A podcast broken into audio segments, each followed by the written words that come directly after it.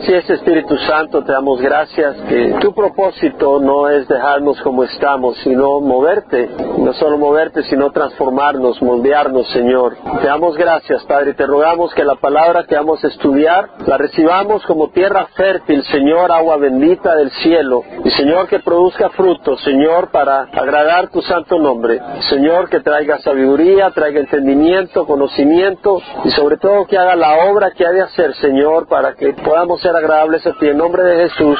Amén. Seguimos estudiando los dones del Espíritu. Primera de Corintios capítulo 12. Hemos estudiado los primeros 11 versículos. Vamos a pasarnos a Romanos 12, pero voy a dar un pequeño trasfondo de nuevo de esta sección de los dones del Espíritu. Ya este es el séptimo domingo que estamos en esta sección de las Escrituras, del Espíritu Santo y los dones del Espíritu.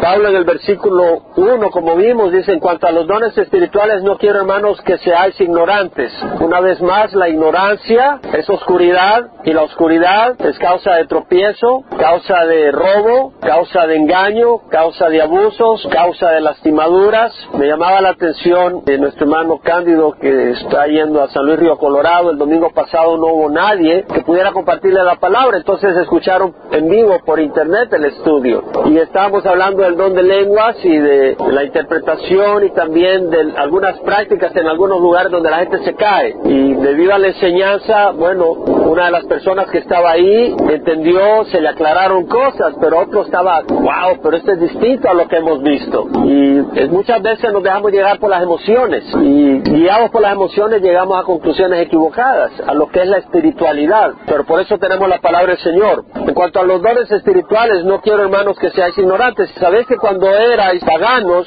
o sea, cuando no tenías a Cristo, de una manera u otra erais arrastrado a los ídolos mudos. Como hemos dicho, el cristiano no tiene nada que ver con ídolos, ya sea físicos o invisibles. Podemos hacer del dinero un ídolo, podemos hacer de la fama un ídolo, podemos hacer de nosotros un ídolo, podemos hacer de lo que quieras, de la tecnología un ídolo, o podemos tener ídolos, imágenes y decir que no son ídolos, pero les, les veneramos y les honramos y les asumimos que tienen ciertos poderes. No, por tanto, sabemos saber que nadie hablando por el Espíritu de Dios puede decir Jesús es anatema, ni nadie puede decir Jesús es el Señor, excepto por el Espíritu Santo. Una vez más recordamos que el Espíritu Santo a quien viene a glorificarle a Jesucristo. Y si no glorifica a Jesucristo, eso no es del Espíritu Santo. Ahora bien, hay diversidad de dones, pero el Espíritu es el mismo. Carisma, es decir, ese don que uno no merece, ese regalo, esa habilidad sobrenatural, porque más adelante leemos que dice a cada uno individualmente se le da la manifestación del Espíritu para el bien común. Entendemos de que es una manifestación del Espíritu Santo. Estos dones son dones del Espíritu Santo. Hay diversidad de dones, pero es uno el Espíritu. Y hay diversidad de ministerios, diaconía, que quiere decir servicios. Cada uno está llamado a servir, pero el Señor es el mismo, a un mismo Señor. A Él es a quien servimos, todos, porque todos somos llamados. Y el decir, no, yo soy humilde, yo, eso es despreciar a Dios, que quiere darnos riquezas espirituales. Y hay diversidad de operaciones, enérgema, que quiere decir efecto, resultado, hay diversidad de resultados, pero es el mismo Dios que hace todas las cosas en todo. Pero a cada uno se le da la manifestación del Espíritu para el bien común. Cada uno de nosotros debe tener dones espirituales porque Dios no los quiere dar. Lo único que puede impedirlo es nuestra incredulidad. Es lo único que puede impedirlo. O el engaño del pecado. Porque el pecado nos puede engañar, pero es un engaño. Y a la medida que uno va creciendo en el Señor, me doy cuenta, pobrecitos a veces los jóvenes, porque no se dan cuenta que las cosas que le están atrayendo no es así como deben de ser las cosas. Hay un engaño, hay una falsedad, hay un espejismo que no es real. Pablo habla de algunos dones. A uno les da palabra sabiduría por el Espíritu, a otro, según el mismo Espíritu, palabra de conocimiento, a otro fe por el mismo Espíritu, a otro dones de sanidad por el único Espíritu, a otro poder de milagros, a otro profecía, a otro dones de lenguas y a otra interpretación de lenguas, pero todas estas cosas las hace una y el mismo Espíritu distribuyendo individualmente a cada uno según la voluntad de Él. Eso lo estudiamos ya. Es el trasfondo porque esa lista no es completa de dones espirituales. El domingo pasado vimos de que porque una manifestación esté ahí presente no quiere decir que sea del Espíritu. Tenemos la palabra de Dios para probarla. Y hablamos cómo el caerse, pues no vemos ningún trasfondo bíblico. De hecho, la persona que se cae de espalda en el Antiguo Testamento vemos a Elí, el sumo sacerdote, que por el juicio de Dios cae de espalda y se mata. Y luego los que vinieron a apresar a Jesús en el huerto de Gesmaní, ellos cayeron de espalda cuando Jesús dice, ¿a quién buscáis?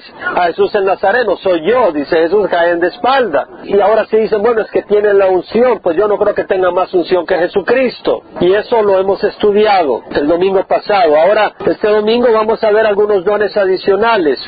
En Romanos 12, Pablo habla de algunos dones que quiero traer a estudio el día de hoy. En el versículo 3 de Romanos 12, Pablo dice, porque en virtud de la gracia que me ha sido dada, digo a cada uno de vosotros que no piense más alto de sí que de lo que debe de pensar, sino que piense con buen juicio según la medida de fe que Dios ha distribuido a cada uno. Ahora versículo 4, pues así como en un cuerpo tenemos muchos miembros, pero no todos los miembros tienen la misma función. Versículo 5, así nosotros, que somos muchos, somos un cuerpo en Cristo, y esto lo vamos a elaborar cuando estudiemos 1 Corintios 12, versículo 12 en adelante. Pero vamos a ver algunos dones acá que vamos a elaborar más porque es importante. Ahora, teniendo dones que difieren, según la gracia que nos ha sido dada, usémoslo. Si el de profecía, úsese en proporción a la fe. Si el de servicio, el servir, o el que enseña en la enseñanza, el que exhorta en la exhortación, el que da con liberalidad, el que exige con diligencia, el que muestra misericordia con alegría.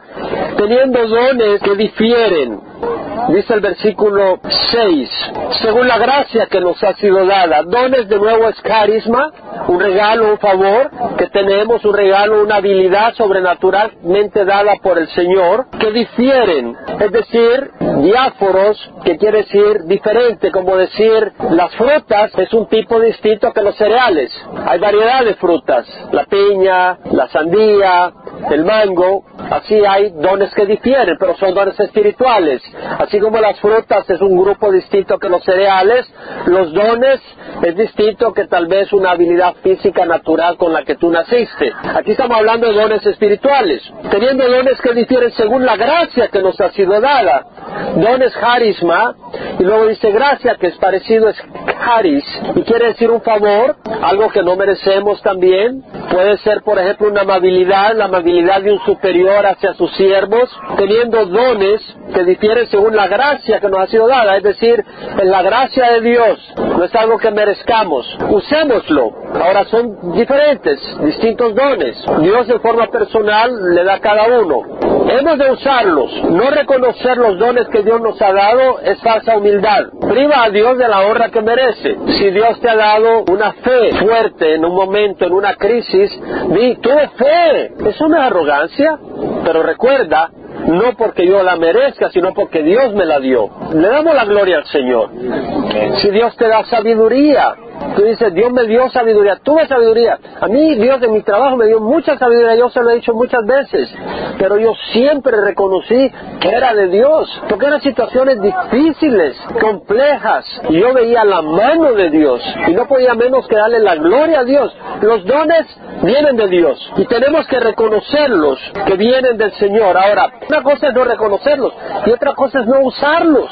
El no usar los dones priva al cuerpo de Cristo de la edificación que Dios quiere darle al cuerpo de Cristo a través de los dones que te da a ti. Si a ti Dios te da el don de enseñanza y tú pues muy cómodo no lo haces, estás privando al cuerpo de Cristo de la edificación a través de la enseñanza.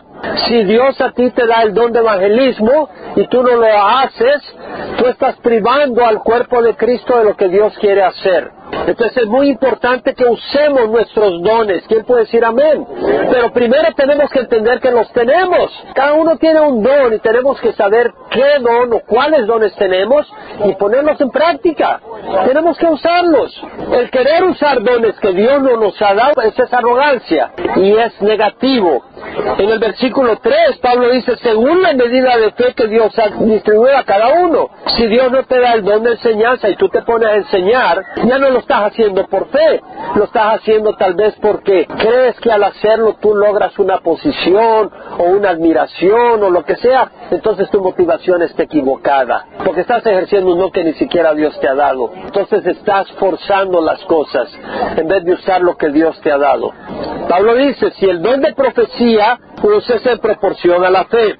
La palabra profecía, ya lo hemos dicho en el griego, es profeteía, quiere declarar a otros, inspirados por el Espíritu Santo, los propósitos y el consejo de Dios para edificar, exhortar y consolar. Es decir, inspirado por el Espíritu Santo, declaramos el propósito, el consejo de Dios a una persona, a un grupo. Y el propósito es exhortar, edificar, consolar. Pablo dice, úsese de acuerdo a la fe. Número uno, el don de profecía es para edificar, para construir, edificar, consolar, exhortar. Pablo en Efesios dice, no salga vuestra boca ninguna palabra mala, sino la que sea buena para edificación según la necesidad del momento, para que imparta gracia a los que escuchan. No salga vuestra boca ninguna palabra mala, sino solo la que es buena para edificación según la necesidad del momento, para que imparta gracia a los que escuchan. Esto se aplica al de profecía. Si esa palabra no edifica, si esa palabra no imparta gracia según la necesidad del momento,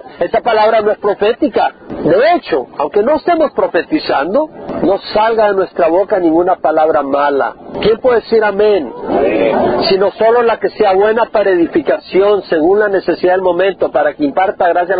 ¿Quién está aprendiendo esto? No digo intelectualmente. ¿Quién en su vida está aprendiendo esto? Yo estoy aprendiendo. ¿Y sabe dónde lo estoy aprendiendo? Porque hay personas que han dicho cosas falsas de mí y me han cortado. Y me han cortado tanto que me están enseñando mejor no hablar. Nada que no edifique. Porque así como me han herido, yo puedo herir a otras personas. Y a veces la mejor manera de aprender es que te hagan lo que tú no quieres, lo que Dios quiere que tú nunca hagas. Es que te corte. Así que cuando te corta, dale gloria al Señor porque el Señor te está enseñando para que tú no lo hagas. No salga de vuestra boca ninguna palabra mala, sino solo la que sea buena para edificación. Ahora, Pablo dice, úsese de acuerdo a la proporción de la fe. Y eso es importante, porque algunas personas hablan de acuerdo a clichés. ¿Saben lo que es un cliché? Un cliché, por ejemplo, es una palabra o una frase que uno dice ya en forma cultural. Don't worry, be happy. ¿Quién ha oído eso? Y todo el mundo, vienes que te acaba de pasar un camión encima, don't worry, be happy. Un cliché, ¿verdad? O te acaba de pasar una crisis, Jesús está en el trono. No, Jesús está en el trono, pero cuidado cuando decimos las cosas y no es por el Espíritu. ¿O por qué andas tan deprimido? ¿Qué? Que no entiendes. Y empieza uno a querer consolar y lo que hace es hundir a la persona. Dios no te ha dado esas palabras. No hablemos solo para hablar. Puede hacer más daño que bien. Cuando uno ha perdido a un ser querido o pasas una enfermedad o una crisis, a veces lo que uno necesita no son palabras, sino el afecto y la compañía de alguien. A veces las palabras suenan vacías. La gente te está diciendo algo, pero sabes que no están sintiendo tu dolor. Y sabes que eso no viene de Dios, porque cuando viene una palabra de Dios, te ministra. Cuando una palabra viene de Dios, te ministra. Pero a veces la gente te está hablando y suena muy religioso y muy espiritual y no te está ministrando nada y quisiera que se callaran y que mejor se sentaran a la par tuya y te abrazaran. A veces uno desea que alguien lo acompañe en su silencio y su dolor, no una cotorra alguien que pueda oírlo a uno, no bombardearlo con palabras que no llegan, palabras que en lugar de ayudarlo hacen sentir a uno más aislado en su dolor porque no lo entienden. Los amigos de Job lo bombardearon con palabras elocuentes, pero no eran guiados por el Espíritu Santo. En lugar de consolarlo, lo lastimaron. Job dijo, consoladores gravosos son todos ustedes. No hay fin para las palabras vacías. Imagínate, llegaron a consolar a Job como grandes hombres de Dios y Job dice, ustedes son unos consoladores gravosos. ¿Acaso no se acaban las palabras vacías? Y más adelante él dice, escuchad atentamente mis palabras y este será vuestro consuelo para mí. O sea, Job quería que lo escucharan, no que le dijeran nada. A veces queremos vertir nuestro corazón más que la gente nos vierta un puño de fórmulas. Podemos aprender algo de esto. Ahora, eso no quiere decir que no hay espacio para el lugar de profecía. Y cuando es una palabra profética te ministra. Si tú dices yo tengo la palabra profética y ves que no ministra, yo me pregunto si es tu imaginación. Dios usa hombres y mujeres con palabra profética. A mí me ha dado palabra profética a través de personas muchas veces, pero no tiene que ser todo un discurso. Pueden ser dos o tres palabras, pero cuando son dichas por el poder del Espíritu, Santo son poderosas para avivar al que se está pagando, refrescar al que está cansado, sostener al afligido. Entonces, si vamos a tener el don de profecía, hagámoslo de acuerdo a la fe dada y no nos pongamos a decir clichés. Amén. Entonces tenemos el don de profecía. Amén. Versículo 7, si el de servicio en servir o el que enseña en la enseñanza. La palabra servir es diaconía. Si el de servicio en servir. Diaconía es un servicio como una persona que está bajo órdenes, como el que sirve mesas sirviendo mesas en un restaurante o a una familia que alguien trabaja para un señor y le está sirviendo a la mesa, o en un restaurante, o por ejemplo un tutor que está bajo contrato del jefe ahí que le pide que le enseñe a sus hijos, está bajo órdenes y está sirviéndole a otra persona, diaconía, es lo que quiere decir servicio. Dice si el de servicio es servir, diaconeo, lo mismo, servir, servir una casa, servir mesas, preparar alimentos para otros, servir en una área de acuerdo a la necesidad de otra persona. Ahora uno dice, bueno, yo no tengo el don de servicio, yo no voy a servir. Que sirva Carlos González, porque él tiene el don de servicio, pero yo no. Yo tengo el don de ser servido. No, eso no es don. Todos estamos llamados a servir. En Filipenses, Pablo le está hablando a todos. Nada hagáis por egoísmo o vanagloria, sino que con actitud humilde cada uno de vosotros considere al otro como más importante que a sí mismo, no buscando cada quien sus propios intereses, sino los de los demás. Cada uno de vosotros, dice Pablo, nada hagáis por egoísmo o vanagloria, sino que con actitud humilde cada uno de vosotros. Eso nos incluye, ¿verdad? Cada uno de vosotros considere al otro como más importante que a sí mismo. Cada uno de vosotros. Entonces, cuando tomamos decisiones, no es basado en lo que a mí me gusta, sino lo que conviene a los demás. No puede haber unidad cuando hay individualismo. No es que yo quiero esto, no, pero aquel quiere el otro. No puede haber unidad. Cada uno de vosotros considere al otro como más importante que a sí mismo. No buscando cada uno sus propios intereses, sino los de los demás. Ahí implica buscando los intereses de los demás. Eso es el que sirve. ¿Has tenido a alguien que te ha servido de mala gana? A veces en un restaurante y te está sirviendo de mala gana y lo menos que te da es lo que quiere. O a veces eh, te peleaste con la mujer y te sirvió la comida ahí. Ya no vamos a entrar en más detalles. No buscando cada quien sus propios intereses, sino los intereses de los demás. Ahora mira bien, nada hagáis por egoísmo, por vanagloria. Porque a veces podemos servir por vanagloria, ¿no? ¿Cierto? No, yo ya soy ujier en Calvary Chapel Emanuel, ¿verdad? Y ya quieres que te vean. No, tú no eres ujier ahí, ¿por qué estás diciendo que sí? Dice, yo soy ujier en Calvary Chapel Emanuel, dice, ¿verdad? Y ya llegan ahí todos con corbatín y ya quiere que lo vean. No, no por vanagloria ni por egoísmo, porque a veces podemos servir por egoísmo, con actitud humilde. ¿Y sabes qué? Cuando tu actitud no es humilde, se nota. ¿Quién puede decir amén? Cuando la actitud de alguien no es humilde, se nota. Y por ejemplo, si eres ujier y recibes a la gente, y, la gente sabe cuando tú lo recibes con actitud humilde o cuando eres todo inflado. Ahora, este llamado para servir es a todos los cristianos. Sabes que los gobernantes de los gentiles se enseñorean de ellos y que los grandes ejercen autoridad sobre ellos, pero no ha de ser así entre vosotros, sino que el que quiere entre vosotros llegar a ser grande será vuestro servidor, diáconos, y el que quiere entre vosotros ser el primero será vuestro siervo, dulos, que quiere decir esclavo, así como el Hijo del Hombre que no vino para ser servido, diaconeo, sino para servir, diaconeo, y dar su vida de rescate para muchos. Pues el Señor Jesús mismo dijo, los gobernantes de los gentiles se señorean de ellos, y los grandes ejercen autoridad sobre ellos, pero no ha de ser así entre vosotros, sino el que quiera entre vosotros llegar a ser grande. El Señor no dice que no quiera ser saludable y bendecido en el reino de los cielos, dice, sí, si quieres ser bendecido en el reino de los cielos, debes de ser servidor. Y el que quiera entre vosotros el primero será vuestro siervo. Entonces Dios nos llama a servir a todos. Vamos a Hechos 6, donde tenemos la elección de diáconos. Y sabes, cuando servimos debemos de hacerlo de buena gana. Porque cuando servimos de mala gana se nota. Y a veces no estamos de buena gana. Dios nos llama a servir, pero nosotros no somos los puros. ¿Sabe quién es el perfecto? Jesús. Él es el único perfecto. Entonces, el llamar a servir no quiere decir que eres perfecto. No quiere decir que eres bueno, pero Dios te ha puesto un llamado. Y somos seres humanos, ¿no? Y como seres humanos a veces estamos agotados, a veces estamos de mal humor, a veces se nos pasó un mal pensamiento. ¿Qué hacemos? Señor, aquí estoy. Eres lo único que tienes ahorita en mano, úsame.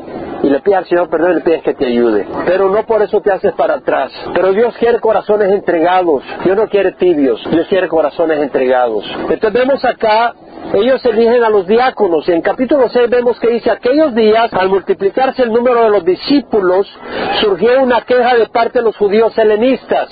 Estos eran los judíos que no habían nacido en Jerusalén. Habían nacido en, en Egipto, en Arabia, en Macedonia, en otras áreas de la cultura griega. Eran judíos, descendientes de Abraham, de Isaac y de Jacob. Pero surgió una querella entre ellos y los judíos nativos, los judíos de Jerusalén, porque sus viudas eran desatendidas en la distribución diaria de los alimentos. Ya había problema en la iglesia, ya había conflicto entre los mismos hermanos, llenos del Espíritu Santo. Los líderes eran Pedro, Jacobo, Juan, ya habían conflictos. Quienes que aquí no, mira, estos güeros no nos tratan bien acá, estos porque son mexicanos, o estos porque son de Nicaragua, o ya habían conflictos ahí. Entonces los dos se convocaron a la congregación de los discípulos y dijeron, no os conviene que descuidemos la palabra de Dios para servir mesas. Por tanto, hermanos, escoged entre vosotros siete hombres de buena reputación, llenos del Espíritu Santo y de sabiduría, a quienes podamos encargar esta tarea. Y nosotros nos entregaremos a la oración y al ministerio de la palabra. Notemos acá, los apóstoles entendían que la manera de ellos de servir no era sirviendo mesas, pero era enseñar la palabra y guiar al rebaño en oración. Vemos esto importante. Entonces a veces algunos dicen, bueno, el pastor, oye, mira qué arrogante, no vino, no vino a las seis y media de la mañana. Israel fue, ¿y dónde está el pastor? Tiene que ser primero. No, el pastor está orando esta mañana. No lo digo para que me dé la gloria, sino para enseñarle algo. Los pastores tenemos una responsabilidad. Y esa responsabilidad es la oración y la enseñanza de la palabra. Y si tú estás sirviendo y dices, bueno, ¿y el pastor qué pasó acá? Bueno, ¿cuál es tu problema?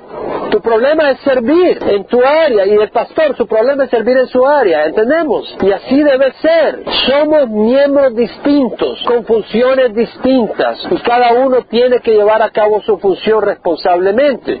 Ahora veamos acá.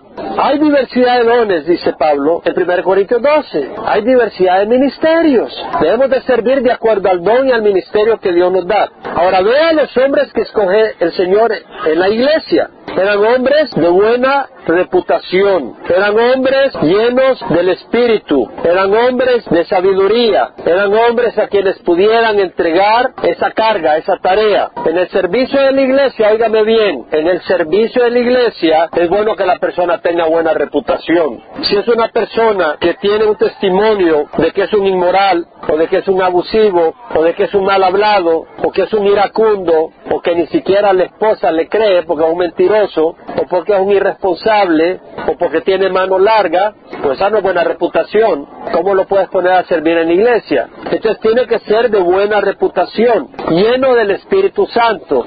Es una bomba de tiempo tener a alguien sirviendo en la iglesia que no tenga el Espíritu Santo.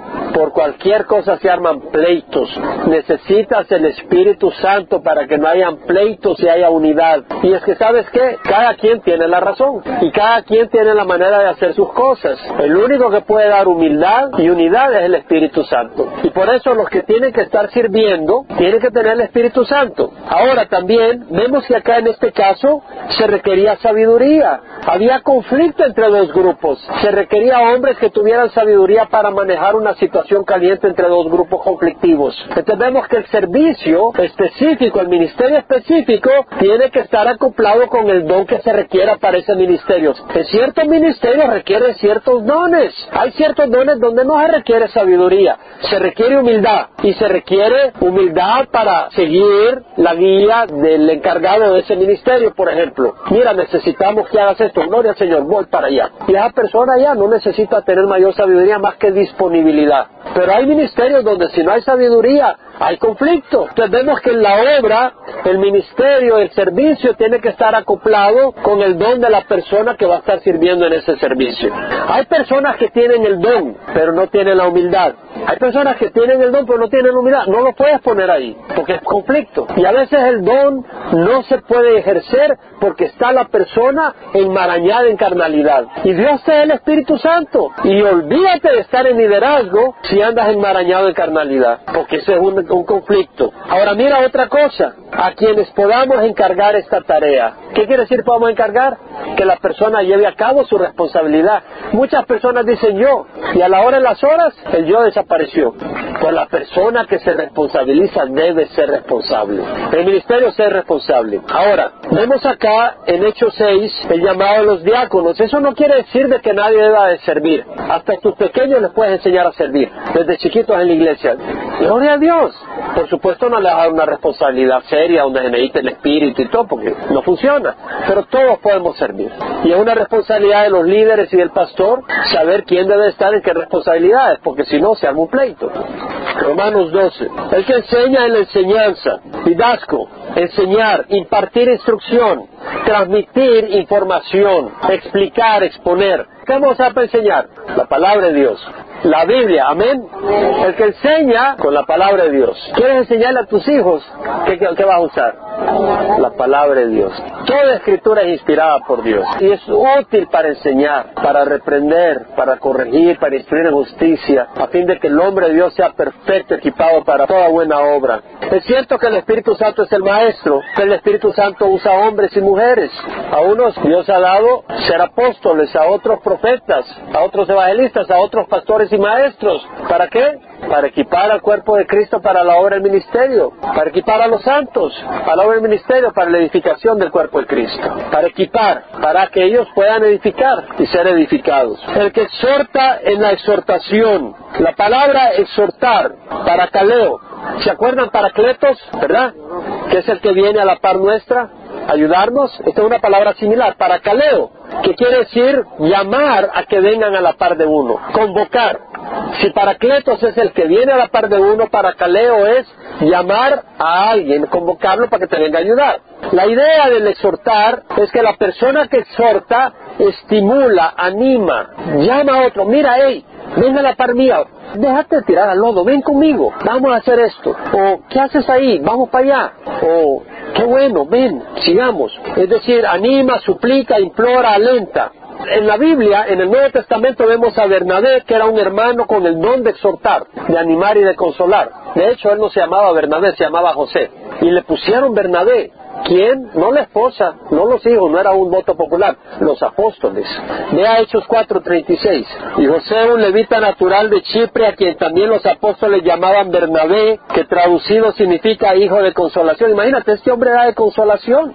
A este hombre lo vemos en Hechos 9, versículo 26, cuando Saulo se había convertido, Dios había tenido esa experiencia en camino a Damasco, va a Jerusalén, todo el mundo le oía. Imagínate, Saulo que había metido a muchos a la cárcel, había estado ahí en la directiva de los que mataron a Esteban. Cuando oyen venir que viene Saulo dicen que es cristiano, no, este viene solapado para matarnos. Y dice, cuando llegó a Jerusalén trataba de juntarse con los discípulos y todos les temían, no creyendo que era discípulo. Pero Bernabé lo tomó y lo presentó a los apóstoles y les contó cómo Saulo había visto al Señor en el camino y que él le había hablado y cómo en Damasco había hablado con valor en el nombre de Jesús. Es decir, Bernabé viene a la par de Saulo y dice, ven, vamos, no te desanimes, no te vayas. Y luego viene a los apóstoles, oigan, ánimo, si Dios es poderoso, Dios ha tocado a este hombre, recíbalo. Le está pidiendo, le está rogando a los apóstoles que le abran el corazón a Saulo. Vemos esa exhortación. En el capítulo 11 vemos cuando la iglesia nace en Antioquía, versículo 19, dice, los que habían sido esparcidos a causa de la persecución que sobrevino cuando la muerte de Esteban, llegaron hasta Fenicia, Chipre y Antioquía, no hablando la palabra a nadie, sino solo a los judíos. Cuando mataron a Esteban y hubo una gran persecución contra los cristianos en Jerusalén, ellos huyeron. Y algunos llegaron a Antioquía, llegaron hasta Fenicia, Chipre Antioquía, no hablaban la palabra a nadie, sino solo a los judíos. Ahora, algunos hombres de Chipre y de Sirene, al llegar a la Antioquía, ellos hablaban a los griegos, predicando al Señor Jesús. Los de Chipre y de Sirene, ellos sí. Pero vemos que la mano del Señor estaba con ellos y un gran número que creyó se convirtió al Señor. Y la noticia de esto llegó a oídos de la iglesia de Jerusalén y enviaron a Bernabé a Antioquía. O sea, se dieron cuenta de Jerusalén que la iglesia estaba prosperando en Antioquía y mandan a Bernabé y cuando vino y vio la gracia de Dios se regocijó y animaba a todos para que con corazón firme permanecieran fieles en el Señor. Entonces vemos que Bernabé ve el fruto y los anima. No se vayan a rajar. Ya vieron la persecución.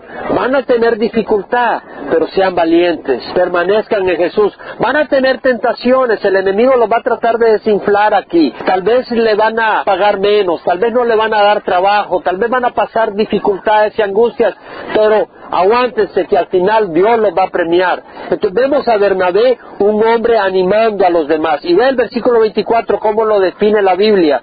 Era un hombre bueno, lleno del Espíritu Santo y de fe. Entonces vemos una persona que consuela. Y Bernabé salió después rumbo a Tarso para buscar a Saulo. Bernabé va a Tarso, porque Saulo estaba en Tarso, y va a Saulo y le dice, Saulo, ¿qué haces aquí? Vente, hombre, que hay un campo fructífero, ¿qué estás haciendo aquí sin hacer nada? Vente, acompáñame y vamos a ayudar a la iglesia que necesita ese apoyo y ese consuelo. Entonces vemos a Bernabé animando a Pablo a ir a hacer la obra en Antioquía. Y luego dice, cuando lo encontró, lo trajo a Antioquía y se reunieron en la iglesia por todo un año y enseñaban a las multitudes. Entonces vemos la obra. En el capítulo 15 vemos una vez más a Bernabé ejerciendo ese don de exhortación. Versículo 36 capítulo 15. Después de algunos días, Pablo dijo a Bernabé, volvamos y visitemos a los hermanos de las ciudades donde hemos proclamado la palabra del Señor para ver cómo están. Aquí vemos a Pablo ejerciendo el don de exhortación, exhortando a Bernabé. Vamos a ver a los hermanos, no te quedes aquí, vamos conmigo y vamos a exhortar y animar a los hermanos. Vemos a Pablo queriendo ir y exhortar a los hermanos a permanecer en la fe. Ahora Bernabé quería llevar con ellos a Juan, llamado Marcos. Juan Marcos es el que se le rajó en el primer viaje misionero. Entonces Pablo no lo quería llevar. Entonces vemos acá que Pablo consideraba que no debía llevar consigo a quien los había desertado en Pafilia y no los había acompañado en la obra.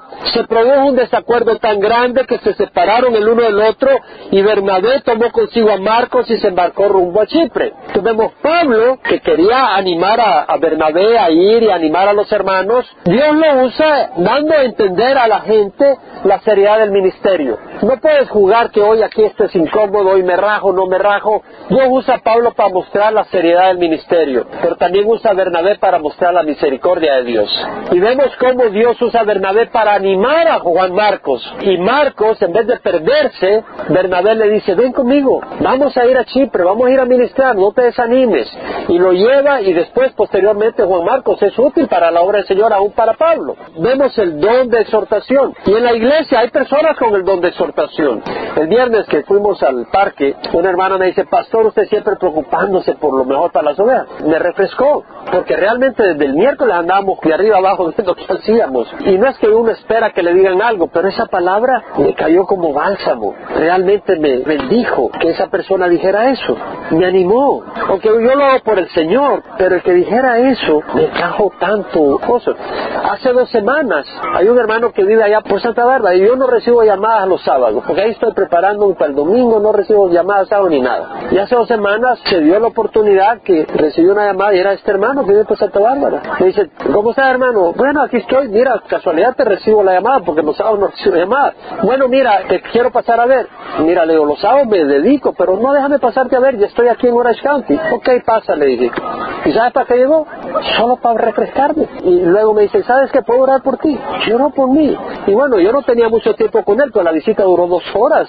Que iba a refrescarme. Y podía usar refrescarme.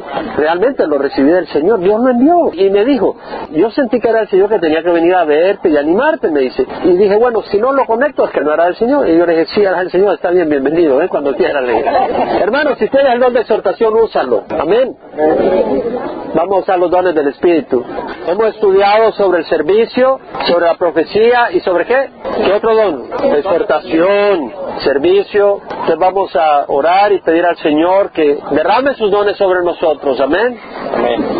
No, queremos dones del Señor. Amén. Y los vamos a poner en práctica, ¿no? Amén. Hay hermanos que tienen los de servicio, yo sé quiénes tienen los de servicio. No voy a mencionar nombres, pero hay algunos que tienen los de servicio. Cuando necesitamos algo, ahí están listos. Yo puedo hacer eso, hermano. Y hay otros que están escondiendo. En serio. Pero hay otros que tienen los de servicio. Todos podemos servir al Señor en algún don que Dios nos da. Lo vamos a dar para servir a la congregación, al pueblo de Dios. Padre, te rogamos que nuestro corazón esté abierto, que nos des entendimiento de los dones que nos has dado, nos des un corazón para querer usarlos y Señor, un corazón recto para que sea con humildad y con una motivación correcta en nombre de Cristo Jesús. Amén.